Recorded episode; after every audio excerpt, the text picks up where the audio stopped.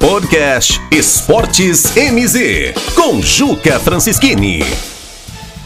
Campeonato Paranaense, chegamos à chamada fase aguda, a fase do mata-mata.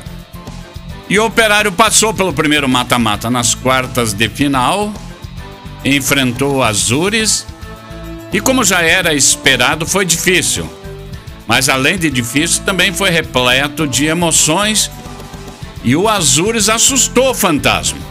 Assustou o fantasma até porque aquela vantagem de gols que se esperava no primeiro tempo não aconteceu. Um gol logo no começo com Ricardo Silva chegou a dar as esperanças de que o placar podia ser mais elástico já no primeiro tempo.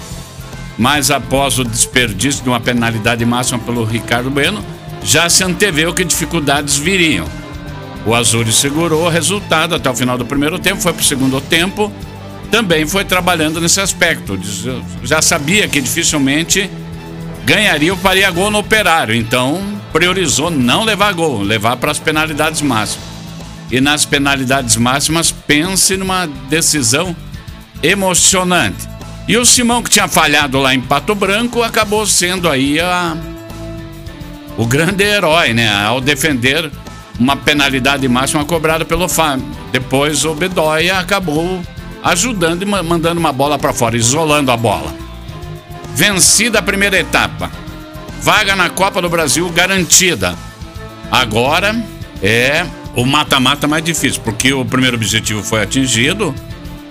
O próximo objetivo ali é o título, mas para chegar ao título tem que passar primeiro pelo Londrina.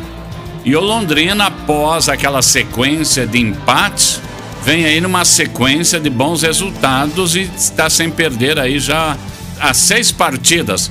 E nunca foi fácil pro operário lá no Estádio do Café. Mas é o maior clássico do interior hoje. O clássico já foi Maringá e Londrina, hoje é Londrina e Operário, os dois que vão se encontrar na Série B. E é o maior clássico do interior. Eu chegaria a dizer que é quase uma decisão antecipada. Eu falaria isso se tivesse público, porque ganhar do Londrina numa decisão lá no Estádio do Café com 30 mil torcedores é muito difícil. Mas o sonho do título ainda está ali na frente, mas precisa melhorar. Jogando o que jogou contra o Azures, eu acredito que vai ser muito difícil atingir este objetivo. Ou seja, é a hora de aprender com os próprios erros, de analisar o que aconteceu, porque esse enfrentamento com o Azul não podia ter a dificuldade que teve, né? Foi realmente muito difícil e o pequeno Azures assustou o Golias Operário. Pela primeira vez eu vejo aí que o fantasma foi assustado. Espero que isso renda aí boas reflexões para a sequência aí de bons resultados e boas conquistas para o operário ferroviário, que pode chegar à decisão do Campeonato Paranaense mais uma vez, pode ser campeão mais uma vez e que agora sábado estreia dia 28 contra o Vasco da Gama, lá em São Januário, no Campeonato Brasileiro da Série B. Podcast MZ Esportes, com Juca Francischini.